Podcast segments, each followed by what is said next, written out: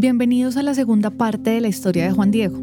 Lo que viene a continuación son los años de transformación del hombre de las dos caras. Por un lado la del éxito y la fortuna y por el otro lado la del consumo y la inconsciencia. En la parte 1 Juan Diego nos contaba salí del proceso, pero tú sabes que cuando salí yo me sentí como, como alguien mocho, ya a mí me habían quitado, me han dicho, el ego ese que me hacía mi buen abogado, que me hacía peleador, que me hacía el triple hijo de puta con todo el mundo, ya no lo tenía, era un corderito manso. Y todos mis clientes se empezaron a dar cuenta de eso.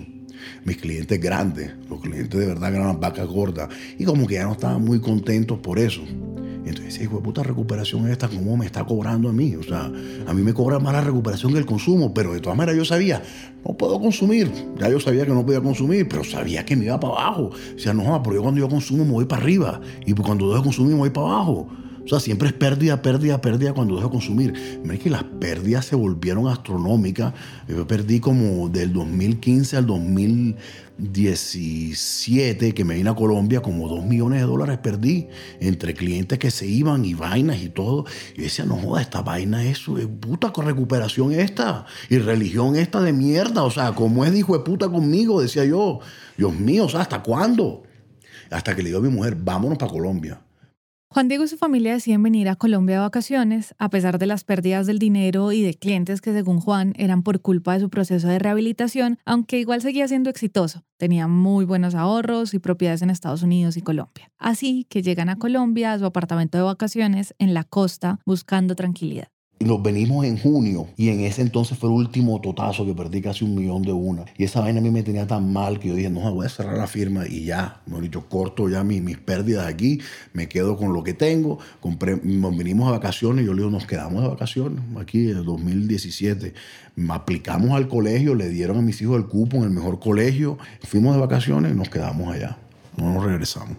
Y ya yo estaba limpio Llevaba un año limpio. En ese año la pelea de la pérdida, la pérdida, año y medio más o menos. Pero cuando llego aquí, ¿qué pasa? Que dejé de ir a grupo.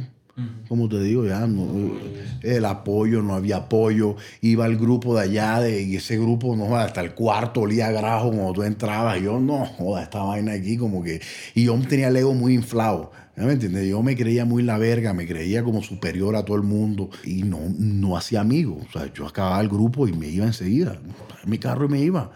Tenía que hablar con nadie. A mí no me interesaba hablar con nadie. En la, en la literatura dice, si tú quieres lo que nosotros tenemos, yo no quiero nada de lo que ustedes tienen, todo lo que ustedes tienen vale verga. Lo mío es lo que es bueno. Yo no quiero nada de ustedes. ¿Qué carajo hago aquí? ¿Para qué? Y me fui despegando de los grupos, me fui despegando de los grupos y empezaron las pesadillas de noche a atacarme. empezaron otra vez las pesadillas y ya estando en Colombia, donde hay mucho más acceso a fármacos, donde no se necesita prescripción, donde, donde el viejo mío eh, eh, toma bastantes pastillas para dormir y esa vaina, y él me empezó a dar pastillas. Mi viejo como buen codependiente, o sea, me veía a mí sufriendo, que no podía dormir noche tras noche tras noche con, con el genio disparado. Pero cuando uno deja, deja de consumir, pero no está en recuperación, es peor que cuando consume. Tu, tu actitud se vuelve mucho peor, que le dicen el borracho seco. Ya, te vuelves mucho más agresivo, todo te incomoda, todo te da rabia. Se fue transformando en ese monstruo que ni él mismo se lo soportaba. Eh, y empecé a tomar pastillas, y a tomar pastillas, y a tomar pastillas. Un momento me estaba tomando 60 pastillas al día. Entre Ritalina para quitarme la depresión, entre clonazepam, el lorazepam, las que me mandaba el psiquiatra, que fui a un psiquiatra que no sirvió para un carajo. Eran 60 pastillas. Yo andaba con un maletincito como, como el tuyo, lleno de puras pastillas hasta arriba. Y mete pastillas todo el día. Papá, te vas a matar, te vas a matar, te vas a matar. Eso no paraba. Eso no paraba hasta que mi papá me dice, mira, mi hijo, tú eres, cuando eras pelado eras la persona más tranquila. Tú no metías ni una sola pastilla, tú no hacías nada. ¿Y sabes qué hacías tú? Te fumabas tu tabaco marihuana. Yo, papá, ¿cómo se te ocurre? Yo llevo ya cinco años que no fumo marihuana. Yo no puedo. O sea, Laura me mata cuando yo llevo a fumar marihuana. O sea, que esa mujer como es. Pero es que a ti no te queda otra, me decía él, a ti no te queda otra. Es muy curioso estar como espectador de la historia, porque lo más fácil es jugar a ser moralista y pensar que era una locura lo que el papá de Juan Diego le decía. ¿Cómo es posible que un padre le recomiende a su hijo que la manera de estar mejor es seguir drogándose? Pero la verdad es que hacer juicios al respecto es muy irresponsable. La realidad de Juan Diego era increíble y solo en los zapatos de un adicto y de su familia es que se pueden entender este tipo de actitudes y de decisiones. Y miren, cada vez más tenemos la certeza que las drogas, el alcohol y cualquiera que sea la adicción son la peor decisión que cualquiera puede tomar. Pero estas historias no se pueden juzgar. Son eso, historias, son pasado. Ya las decisiones fueron tomadas. Caer en los juicios es caer en otro vicio colectivo, el de las críticas insensatas y desprendidas de la realidad. Yo vuelto un tigre, o sea, yo era un tigre, mi mujer entraba y seguía se escondía en el cuarto. Y yo esperándola ahí nada más para gritarle, o sea, como un tigre esperando ahí enjaulado. Eh, no tenía trabajo, había vendido toda mi firma, tenía plata, tenía seguridad económica y todo, pero no hacía un carajo. Todo el día en la casa encerrado sin hacer nada, metiendo pastillas todo el día. Para mí dice, no tiene opción. Y yo, déjame ver, llamé a un amigo, me dio el número de un dealer, me trajeron marihuana. Eso fue como a las 12 del día, 2 de la tarde. Me fumé un tabaco en marihuana. Yo decía que mis hijos no eran mis hijos, de, la, de la psicosis que tenía. Esos no son mis hijos, así decía yo. Esos no son mis hijos. No los quiero, no son mis hijos. En la noche, ya yo estaba jugando con mis hijos otra vez en el piso. La puta marihuana me curó otra vez. Me curó, ¿qué quieres que haga? O sea, es la verdad, yo hasta el día de hoy no lo puedo negar. Me curó la hijo de puta marihuana. O sea, la maldigo y la bendigo porque yo me hubiera muerto. También me curó y mi mujer me lo curaron. Mi mujer me lo Este hombre, ¿qué le pasó? Eh, yo me volví de que yo la cogí, la levantaba a gritos a ser la persona más tranquila. O sea, yo me volví el ser humano más pacífico. Mejor yo, el hippie de los 60 me volví. Yo cogí y me metí en esa persona. Ya, no me tengo el hippie de los 60. Me volví la persona más pacífica. Sí, mi amor, sí, mi amor. Lo que tú quieras, mi amor, sí, mi amor. En ese entonces mi mujer estaba abriendo un negocio y viajaba. Y entonces ella se fue dos semanas, como a la semana que yo empecé a fumar marihuana. Cuando esa mujer llegó, yo era un, mejor dicho, camiseta, polo, bien bonito, vamos al cine, vamos a todos lados, vamos a no sé qué, pero esa mujer solía algo, solía algo literalmente, ¿no me entiendes? Este ya hasta un día que estoy yo en la sala, yo tenía mi escritorio ahí de abogado que tenía yo porque hacía unos trabajos ahí también de gente local que, tenía, que quería tener cosas en Estados Unidos. Eh, y a mí dice, ¿qué estás haciendo? Y viene corriendo, y cuando estoy corriendo estoy yo armando un tabaco. Esa mujer, ¿qué no hizo, man? Esa mujer armó seis maletas. Cogió seis maletas de las grandototas y la llenó toda con sus cosas. Dijo, yo me largo de aquí, yo me voy de aquí, yo me voy de aquí, bla, bla, bla, bla, bla, bla, me voy, me voy, me voy. Mejor dicho, se quería tirar por la ventana. ¿Qué no quería hacer? Yo decía, Dios mío, o sea, yo ahora estoy entre la espada y la pared. O sea, tengo una vaina que por fin me siento bien desde hace como seis, ocho meses que yo mamando pastillas, no se me quita. Ya. Y esta mujer que se quiere tirar del balcón porque por fin encontré lo que me quita a mí todo este mierdero y todas estas pastillas encima. O sea, de las 60 pastillas bajé a 5 pastillas en 2, 3 días. Se me quitaron todas las pastillas, las dejé. Ya, esta es mi medicina, decía yo, esta es mi medicina, mi medicina. Empezó la guerra más salvaje que tú te puedes imaginar, ya, doméstica, donde esa mujer ahora sí, eh, ella había dejado de ir al grupo también de Alanón, eh, había empezado a salir con las amigas, tomaba con las amigas, la recogía yo borracha en la fiesta de las amigas, y yo como un pendejo, tú me entiendes, mamándome mi rabia y mi poco de pastilla. Tú ves, y hasta que yo encuentro la paz mía, y esta mujer ahora, ¿qué es lo que le pasa? O sea, ¿por qué carajo no me deja que yo esté tranquilo con mi tabaco con marihuana? Si ya yo tengo, voy para 40 años, ya yo hice plata, yo hice todo. O sea, déjame vivir mi vida tranquilo. No estoy haciéndole daño a nadie, la verdad. Esta mujer me montó la guerra. Juan Diego va y viene, va librándose y volviéndose a amarrar a su ego y a sus adicciones. Todo siempre depende del contexto y el momento en el que esté su consumo. Y en esta oportunidad, si su esposa quería guerra, pues guerra le iba a dar. Me montó la guerra, yo le monté un laboratorio en el closet de ella un laboratorio de extracción de marihuana. Y como yo soy, o sea, inteligente entre ciertas cosas, marica, yo me cogí, saqué un diploma enseguida online de, de, extractor de marihuana, de todo de marihuana, en el closet, al lado de los ferragamos de ella, tenía yo los potes de alcohol destilando, he dicho, las destiladoras al vacío, toda esa mierda se la monté en un closet. Peor al cuadrado, marica. Y esa mujer, marica, volviéndose loca, hasta un día se me sienta ya del desespero pero se me siente y me dice, me quiero separar de ti. yo me quiero separar de ti. Ya, ¿y para qué fue eso? El pobrecito otra vez. Esa mujer no me quiere, esa mujer no sé qué. Y además se va de vacaciones con mis hijos y me deja aquí, jodido, vuelto mierda. Pero yo feliz porque me iba a mudar, iba a tener un cuarto, un apartamento entero ya en mi cabeza para poder montar un laboratorio. Y eso fue lo que hice. O sea, cogí un apartamento de 220 metros, me mudé, lo compré y monté en un cuarto el crecimiento de marihuana me gasté como 20 mil dólares haciendo toda alta tecnología, computadores, era todo, mejor dicho, por computadores, todo se manejaba solo. En otro cuarto puse la destiladora de marihuana también y en otro cuarto dormía yo. Así era que vivía yo. O sea, para que tú veas la obsesión hasta dónde te lleva.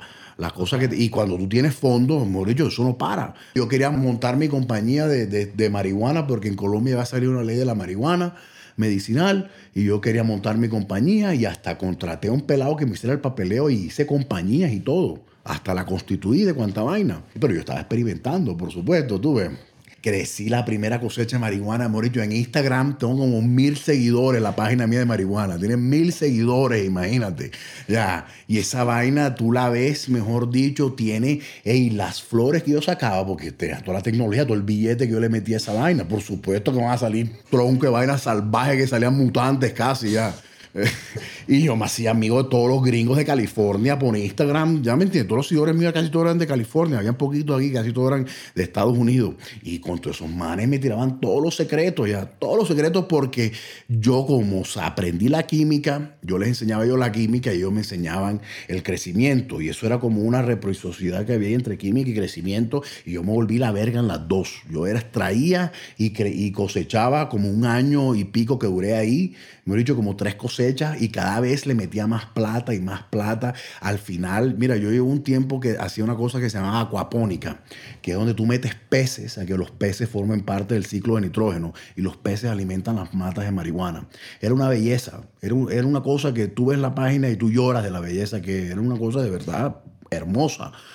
Y la loquera mía, pero ¿qué pasó? Que como todo buena, buena historia de, de drogadicto tiene un final triste, eh, empezó a entrar la cocaína. Esperen, esperen. Y aquí hay que detenernos porque es en este punto en el que Juan Diego aprende una lección valiosa acerca del consumo del adicto. Por eso es de que alguna gente dice que la marihuana no es una droga de, de, gateway, otra gente dice que sí, otra gente dice que no. El problema es que para el adicto es una droga que te lleva a otra. El adicto siempre va a tener eso. Ya, tal vez lo que aplica para la población general no aplica para el adicto. Si el adicto, o un adicto como yo, empieza con una cerveza, termina en el mismo fondo que dejé la vez pasada. Es como una vela que tú la prendes y donde la apagas ahí queda y donde la vuelves a prender ahí sigue. Eso no se resetea. No se resetea porque te digo, todas esas recaídas que hemos hablado y todos esos centros, nunca hemos visto que la cosa ha mejorado. La cosa va, va progresando para peor lentamente o rápidamente, ahora que vamos a empezar a hablar de esta, de esta vez. Y con esta vez, Juan Diego se refiere a que quizá es el momento más oscuro de su historia, la cara más sucia y gastada de la moneda.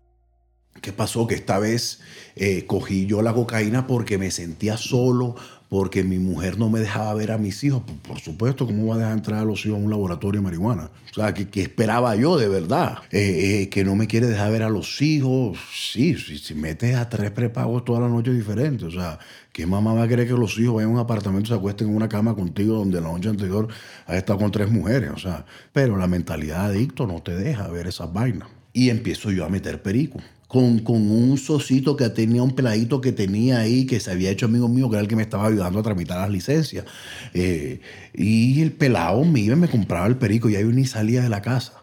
Yo me quedaba todo el día con mis matas de marihuana, eh, con mis prepagos y con, con mi marihuana que me fumaba. Tenía máquinas extractoras, prensas, de todo tenía. Todavía tengo ahí en el apartamento. Eh, y, y metiendo perico, ya empezó a entrar el perico.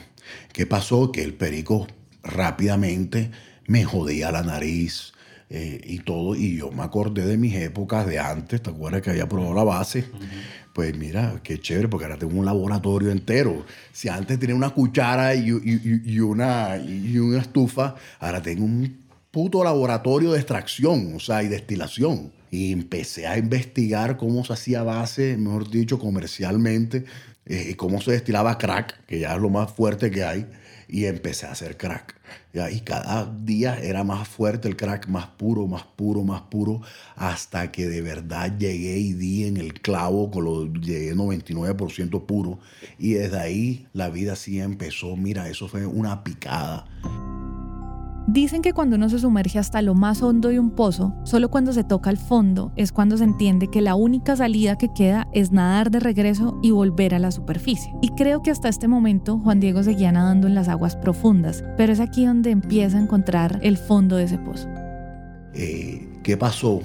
Empecé a volverme paranoico decía que mi papá me quería matar, el papá que me daba, que me quería matar porque me daba droga. O sea, el, pensamiento circular, la lógica circular, me daba droga porque me quería matar, pero ahora yo soy el que me estoy matando. Pero como que ellos mismos me pusieron la droga para que yo terminara así como estoy hoy y por eso estoy consumiendo. Era una, una lógica más ilógica, pero bueno, que mi mujer me quería matar, que todos me querían matar y lo que toda mi familia estaba preocupada y todos me querían intervenir. Y yo interpreté eso como una amenaza a mi vida. Decía, espérate, yo soy el que tiene todo aquí, yo soy el que maneja todo, porque entre todo yo soy el que maneja toda la plata, el que maneja todo. Y ya, a mí me quieren joder. ¿Por qué? Porque este man lo que anda es todo el día y metiendo perico todo el día. Vamos a matarlo, vamos a quitarle todo el billete y vamos a cobrar todas las pólizas de seguro que tiene para los hijos. En mi cabeza, un poquito enferma, enfermándose progresiva y bien rápidamente ahora, eso hacía mucho sentido. Atentado contra la vida. Atentado contra la vida. El delirio es una alteración seria en las capacidades mentales que genera pensamientos confusos y una disminución de la conciencia sobre el entorno. Esa es la definición de lo que empezaba a vivir Juan Diego por culpa del abuso de drogas y demás sustancias. Lo inquietante es que el comienzo de este padecimiento suele ser muy rápido, por lo que casi no se puede asimilar la diferencia entre la realidad y la imaginación, y menos cuando una mente tan brillante como la de Juan Diego es la que construye un argumento que parece tener tanta lógica. Me encerré yo, mira, me encerré, eh, le puse, mejor dicho, hierro a las puertas. Y empezó unos tres meses, mejor dicho, en que yo vivía en el infierno todos los días. ¿Por qué? Porque no podía parar de meter. Yo antes no quería parar de meter. No quería, ahora yo no podía. Yo me arrodillaba y le pedía a Dios todos los días que me quitara el consumo de encima. Y diciéndole yo a mis familias que yo no estaba consumiendo nada. ¿Por qué? Porque ya se me había quitado la moquera de la nariz porque ya estaba fumando base.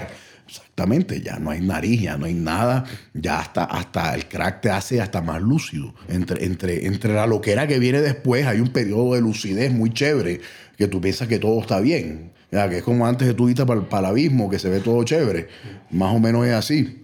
Entonces todo estaba bien y esa fue la última impresión que dejé yo, aunque sí dejé la vaina que me querían matar, pero yo me cogí y espérate, yo no voy a dar boleta, yo no voy a hablar con nadie, yo me voy a nada más encerrar aquí y ver cómo manejo este verguero.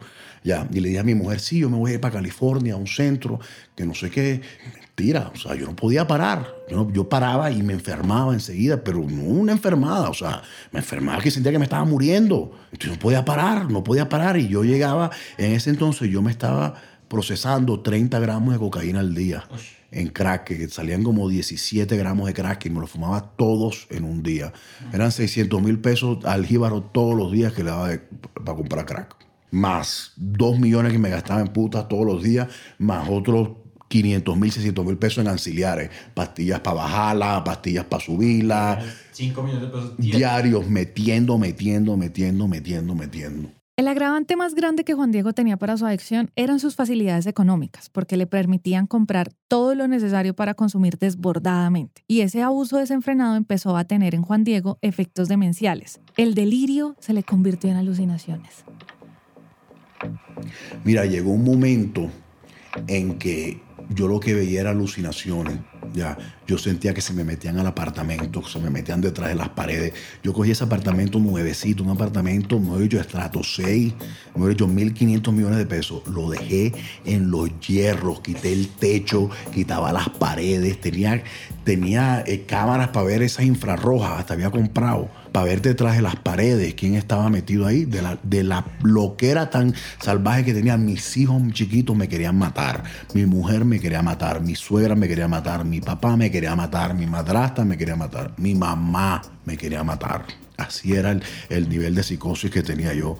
Eh, veía, mejor dicho, fantasmas todas las noches. Todas las noches empezaba unos fantasmas me asomaba por la ventana y veía gente con radioteléfonos, ya diciendo el señor ya salió al balcón. Yo les leía los labios a la gente, supuestamente. Ya, y con las cámaras, ¿te acuerdas la, obsesión a las cámaras? Sacaba yo los lentes Canon, eso, y mejor dicho, le decía, ya te cogí, te tengo en cámara. Mira, todas las luces de crecimiento de marihuana las puse en el balcón. Eso eran como 8000 vatios de luz, de 220, alumbrando toda la calle. ¿Por qué? Porque yo tenía que ver a la gente que se me estaba tratando de meter al apartamento. Se me metían por el techo, se me metían por todos lados. Ya yo andaba en cuero en el apartamento, todos los pies cortados eh, de, todas las tachuelas que tiraba yo para que la gente que entrara se, se puyara. El que se, me, terminaba puyando era yo. Las puertas cogía con un taladro y les hacía hueco, tratando de dar a la gente que estaba atrás de la puerta. Calentaba las cerraduras para que cuando fueran a agarrar las cerraduras se quemaran. Mentira, no había nadie. Así pasó un desespere, mejor dicho, pasaron como dos meses en ese, todas las noches la misma historia, todas las noches, pero yo no llamaba a nadie ni hacía ninguna bulla. Hasta que un día de verdad yo siento que se me, se me meten como 15 personas al apartamento de al lado que estaba desocupado.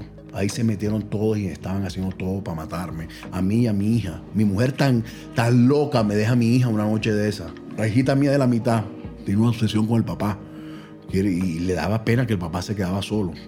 Y le lloraba a la mamá para que me dejara, la dejara conmigo. Y yo decía que no, me la quiere dejar conmigo porque quiere matarla también. Imagínate, a esa niña no le pasó nada porque yo soy tan buen papá y sobre todo yo la prote yo en mi loquera la protegía a ella. Ya, no dejaba que le pasara nada, pero habían herramientas, vainas calientes por todos lados. Le ha podido pasar algo a la niña. Un laboratorio. Un laboratorio que ha podido estallar, cualquier vaina, ¿tú me entiendes? Y mi mujer con todo y eso me dejaba a la niña. O sea, yo todavía no lo entiendo, como tal vez no entendía la magnitud de la loquera, porque no dejaba entrar a nadie. Pero por dentro eso era, eso era, mejor dicho, una casa de loco, o sea, de loco desenfrenado con todos los recursos que él tenga para hacer lo que le dé la puta gana. Era un loco con plata. Sí, es por eso, es por eso que cuando, cuando un adicto dice, ay, qué pobrecito que, que, que no tengo plata. América, menos mal no tienes plata porque tú no sabes al extremo que puedes llegar. Ya, tú no sabes el extremo que pueden llegar las cosas. Y yo sé que el mensaje es fuerte que hablar de opulencia y de dinero y de todos esos extremos que vivió Juan Diego puede sonar a una historia fantástica. Pero aquí el tema es esto. Es real y esos excesos se repiten en las calles todos los días, con diferentes rostros, diferentes nombres, diferentes estratos, pero así increíbles y extremas están hechas las historias de adicciones en el mundo. Y es por eso que este show existe, para conocer la mente de las personas que conocen las tinieblas de las adicciones, conocerlas desde adentro, porque es una realidad muy diferente a la que se ve desde afuera. Una noche, Juan Diego pasa un sueño escalofriante, peleando con demonios y con sus invenciones. Solo le quedaba pedirle al cielo que lo ayudara y que le diera serenidad. Yo digo, yo me tengo que ir de aquí. Yo me tengo que ir de aquí porque aquí me van a matar. Ya, y a las 6 de la mañana llamo al jíbaro mío y le digo, mira, yo me tengo, ven para acá. Él me escribe a las 6 de la mañana porque el día anterior ya se habían quejado los vecinos y la administradora había dicho que yo había jodido el apartamento al lado. Yo me metí en el apartamento al lado ese y, y le jodí toda la cerradura, cerré todas las llaves, estaba vacío, pero tenía las llaves puestas, cerré todas las puertas, a la cerradura de afuera le eché un líquido de esos aislantes, esa espuma aislante que, que tapa, que sella para que nadie pueda meter la llave y mandaron y mandaron diciendo que yo andaba gritando, que quería sangre toda la noche. Y, yo dije, yo me tengo que ir de aquí porque quieren ahora decir que yo estoy loco para internarme a la fuerza. Decía yo, eso es lo que quieren hacer, decir que yo estoy atentando contra mi vida. Y al día siguiente mi jíbaro va a las 6 de la mañana. Yo lo cojo al man y le hago como cinco preguntas interrogatorias. Le digo, te tengo que bautizar. Yo tenía un tanque de agua en Aotote, que era el tanque hidropónico donde alimentaba las plantas. Lo meto al tipo y lo bautizo en el nombre de Jesús. Y le digo, ahora me tienes que sacar de aquí.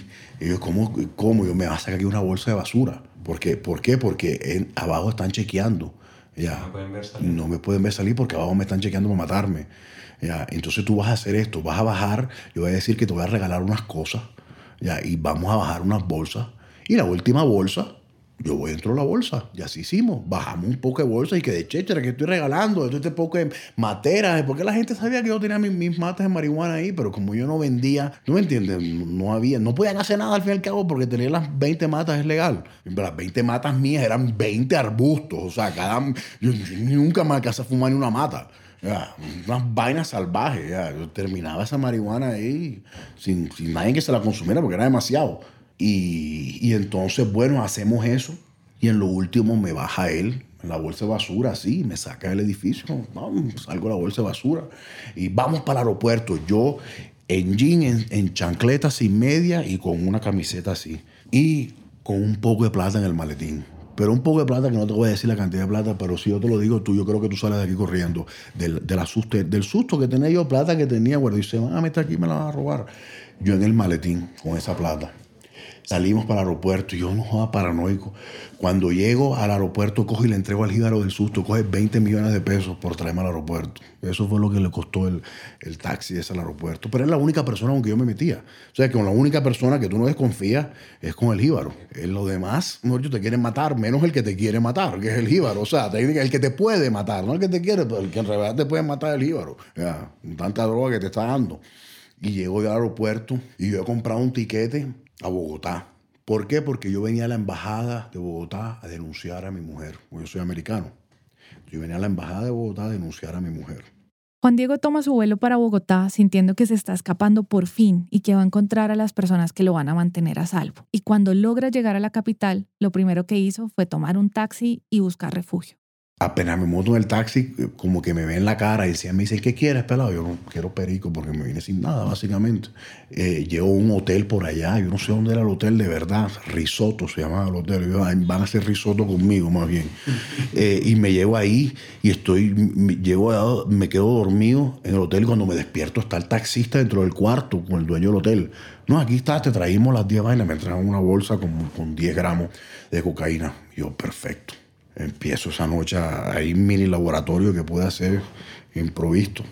Empiezo a destilar, empiezo a hacer más o menos el crack, la vaina, empiezo a fumar y se me distalla otra vez la, paranoia. Te van a matar aquí por la plata que traes. En los rayos X vieron la plata y aquí te vienen a buscar para quitarte la plata porque la tipa de allá avisó por, por, por WhatsApp que ahí viene un man, fichenlo. Ha podido ser verdad, ha podido ser mentira. No sé, pero más probable era que me parara la policía. La policía nunca me paró. Entonces, no me paró la policía con toda esa plata que pasé por, por rayos X. Mínimo esta tipa lo que hizo fue que me sapió una banda de delincuentes en Bogotá y me están persiguiendo para quitarme la plata. He salido yo de noche por todas las calles de Bogotá en chancleta con el maletín lleno de plata corriendo por todas las calles de Bogotá. Y yo me acordaba de que un tío me decía, quédate en la luz mío porque los espíritus le tienen miedo a la oscuridad. Esas palabras las tenía metidas en la cabeza. Y yo me monto en un taxi y le digo al tipo, llévame al hotel más caro de Bogotá, el mejor hotel de Bogotá. Eh, y el más me trata de poner otros hoteles. En ese entonces mis tarjetas de crédito todas me las habían cancelado.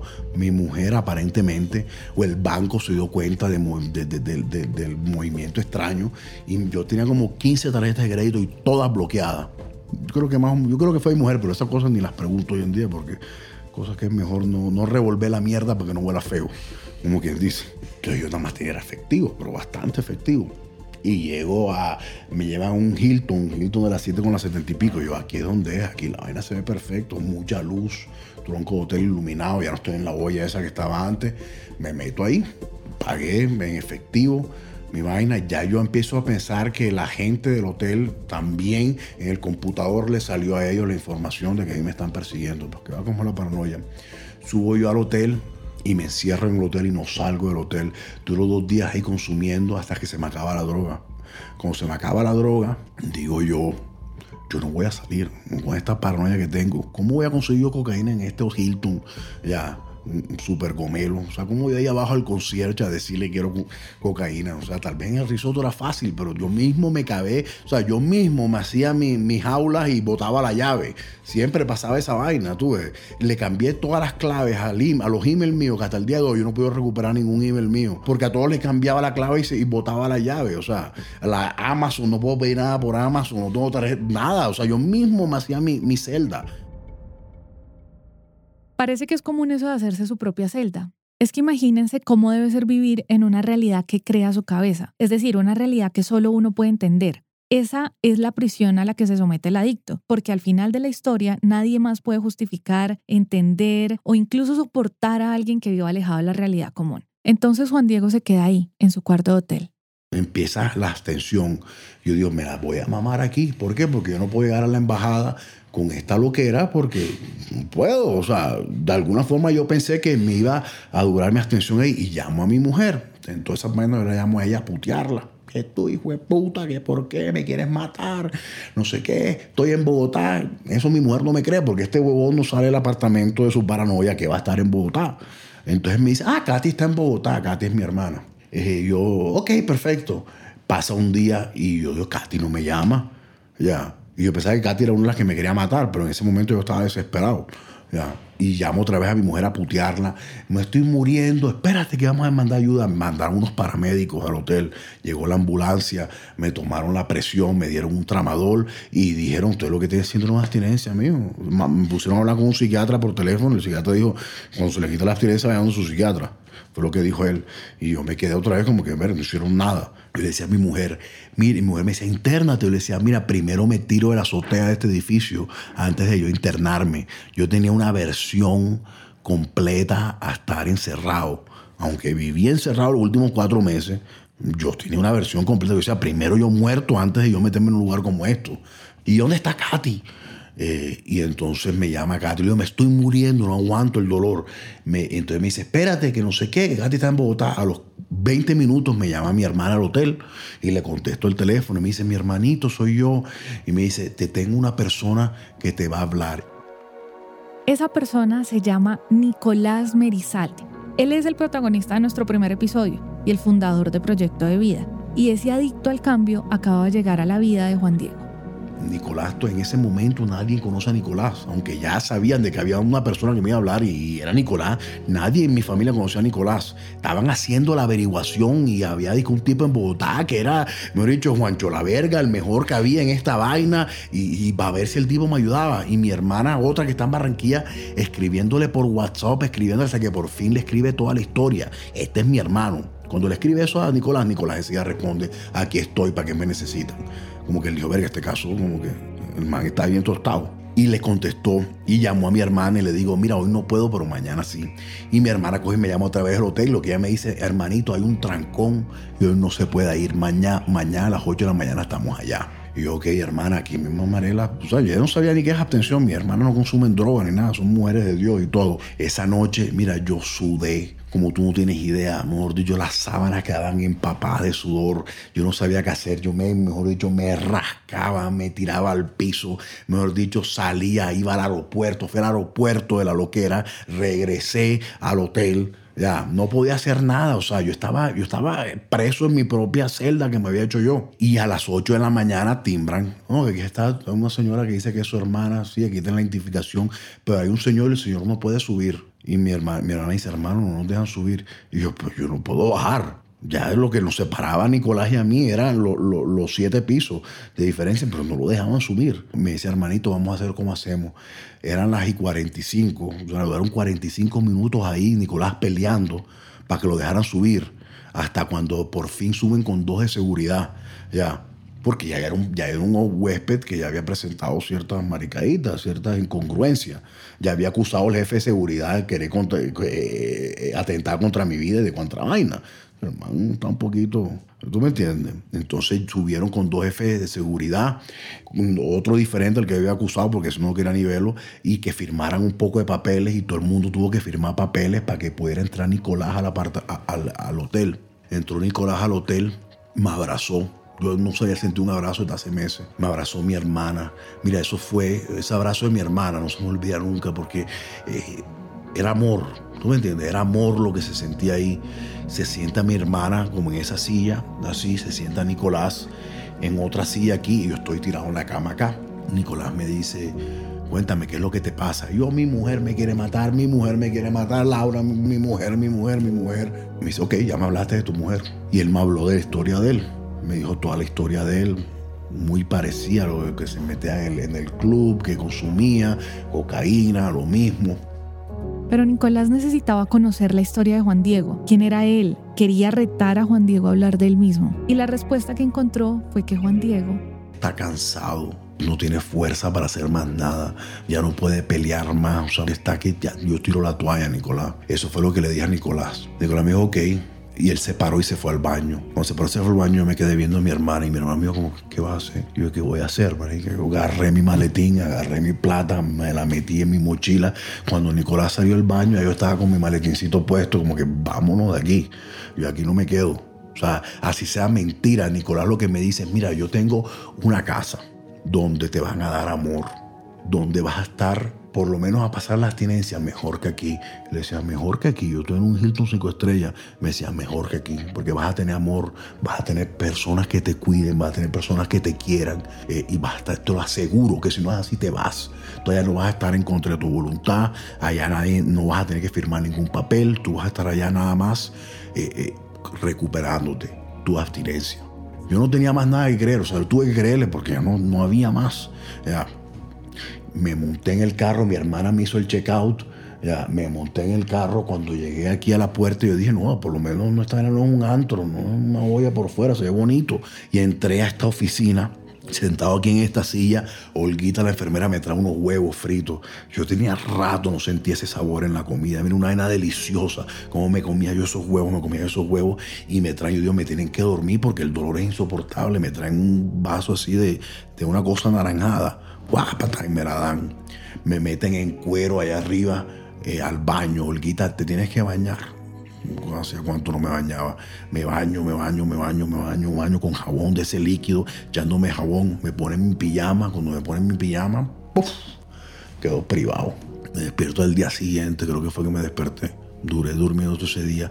Aquí lo que, esto porque me lo dicen las enfermeras, porque estaba drogado todo el tiempo, me dice que yo no dejaba de comer. Me dice, mira, tú comías no habían platos que te saciaban a ti. A ti te subían 20 platos de comida y los 20 te los comías. Tú acabaste con la tienda de la casa. Los Coca-Cola que han dado, te las tomabas todo, te tomabas todo, comías todos los doditos, te comías todo lo que te daban, te lo comías y te tomabas hasta 6, 7 botellas de agua de una sola vez. Y así pasaron tres días donde yo no pude bajar. Yo duré allá amarrado a la cama. Yo me despertaba y me quería matar, lo que decía, yo me quiero matar, yo me quiero matar. El dolor era lo más insoportable que había en este mundo. Yo no sé qué había metido yo, yo no sé si era el crack, si eran las pastillas, qué era lo que era, pero era una vaina como si te estuvieran arrancando el alma del cuerpo. Así de sentía el dolor.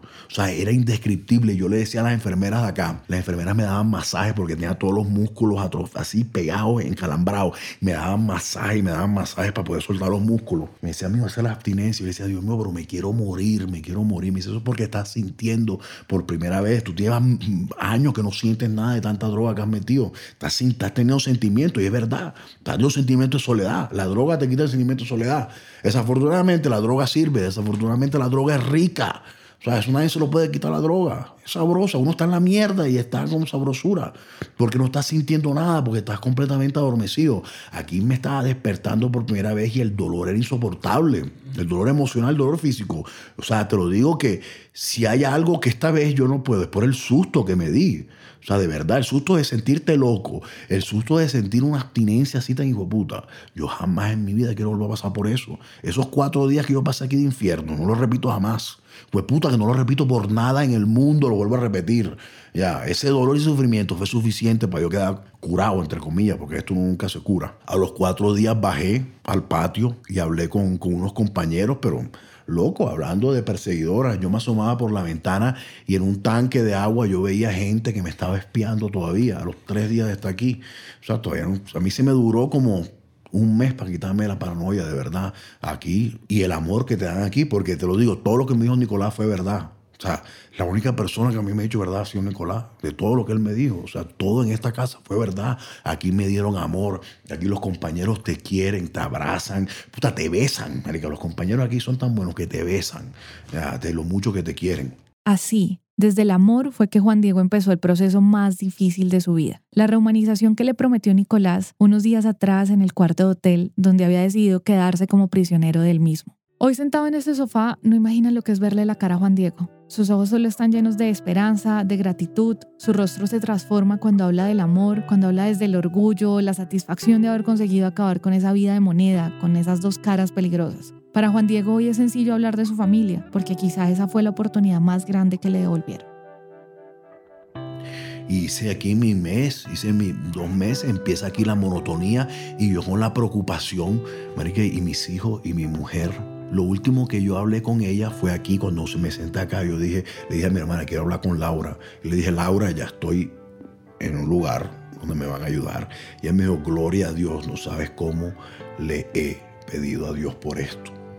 Eh, esa fue la última vez que yo hablé con ella hasta 45 días después.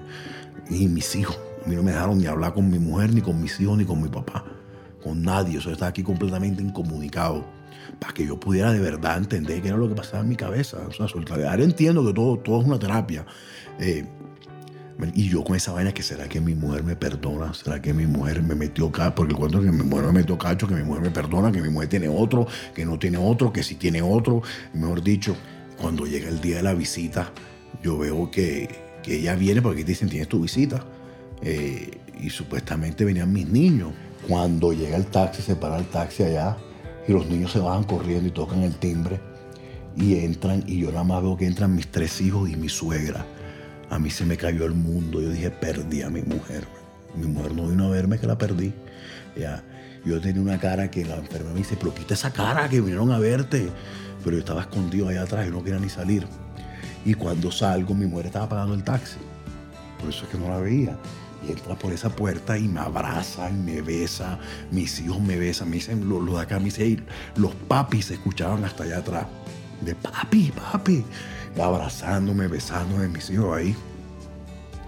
Y recuperé mi familia. O sea, ese día me di cuenta que había recuperado mi familia, que había amor todavía, que mi mujer me había perdonado. Me perdonó todas esas vainas. Me había perdonado todas esas cosas eh, y quería empezar una vida nueva. Y yo también quería empezar una vida nueva. Pasaron esas tres horas aquí, pedimos comida, pedimos un ajiaco, un poco de vaina. Eh, y se fueron, mis hijos se fueron como que, papi, ¿por qué se...? Me dice, el chiquitico, papi, ¿por qué siempre tiene que estar encerrado? Pasa de estar encerrado el apartamento hasta encerrado acá, porque ¿cuál, es el cuento con el encierre? Como que, ¿qué es lo que está pasando con el encierre? Él no entendía esa vaina, si se está curando porque está encerrado, si antes estaba enfermo porque estaba encerrado, no, la lógica no le daba. Eh, y, y ya ahí me dejan hablar con ellos como cada semana, me dejan hablar con ellos. Eh, los domingos hablaba con ellos, los últimos, como el último mes aquí. En el último mes, no, como los últimos tres semanas, hablaba con ellos, hablaba con mi mujer y ya yo empecé como a, a tantear el asunto y dije, no, esta mujer todavía me quiere, o sea, esta mujer todavía me quiere, todavía me quiere. Y en, la despedida vino ella y me di cuenta que sí me quería, o sea, me di cuenta de que había recuperado mi, mi mujer, que había recuperado mis hijos, pero yo me doy cuenta que yo todavía no estoy del 100%, por eso es que decidí quedarme aquí como hogar de paso. Ya estoy con ellos, gozo con ellos, yo estoy jugando con mis niñitos chiquiticos, pero me regreso acá como a, ver la realidad mía, o sea, que no se me olvide la realidad mía. Entrada Proyecto de Vida es para valientes. Esta es una casa que ya la describió Juan Diego, está llena y dispuesta para ayudar, desde lo más profundo del sentido humano, desde el amor y desde el servicio. Pero sigue siendo un espacio libre, en el que cualquiera puede entrar, pero también cualquiera podría irse. Y es por eso que el proceso es tan complicado, porque simplemente proyecto de vida es un instrumento de transformación y rehumanización. Pero el ebanista, el carpintero, que talla juiciosamente su propia vida, es el paciente. Y de él depende, en primera medida, que la transformación ocurra. Y Juan Diego lo sabe muy bien. Aquí que aprendí, aquí aprendí una cosa que yo no supe hacer durante mis 39 años de vida, que es estar tranquilo conmigo mismo. Aquí el, el, cautiverio, como le digo yo, no digo en cielo, le digo el cautiverio, hace que tú de verdad calles ese, e, ese ruido interior que tú tienes, lo callas y empiezas a escuchar en realidad a la persona que hay dentro de ti. Y te das cuenta que la persona que hay dentro de ti no es una persona mala. No es una persona mala. Yo, con todas las loqueras que hice, con todas las vainas que hice, no es una persona mala. Tú ves, no es una persona mala. Mira, y Dios me dio la oportunidad. Tú ves ese muchacho que está ahí sentado afuera. Ese muchacho me lo traje yo, estaba igualito que yo, también de la alta sociedad, también metiendo perico, y también estaba alucinando, y también la mujer lo quería matar, lo quería matar a todo el mundo, y Nicolás me dijo, ve, ayuda a ese pelado, si puede, trátelo. Yo fui, la vez pasada que, que, fui, entré al apartamento del man, igualito como estaba yo, la familia y lo importante. O sea, ¿de qué me sirvió eso? Que yo pude ver cómo sufría la familia, cuando tú eres adicto, tú piensas que el que sufre eres tú, que el pobrecito eres tú. Pero cómo sufre la mamá de ese pelado, cómo sufría la mujer de ese pelado. Ese pelado votó a la mujer con tres hijos, igualitos que los míos, en el mismo colegio. O sea, los casos son tan, tan exactos que tú una enfermedad que no discrimina. Esa enfermedad no discrimina raza, sexo, religión, orientación sexual, la falta de orientación sexual. No discrimina con nada.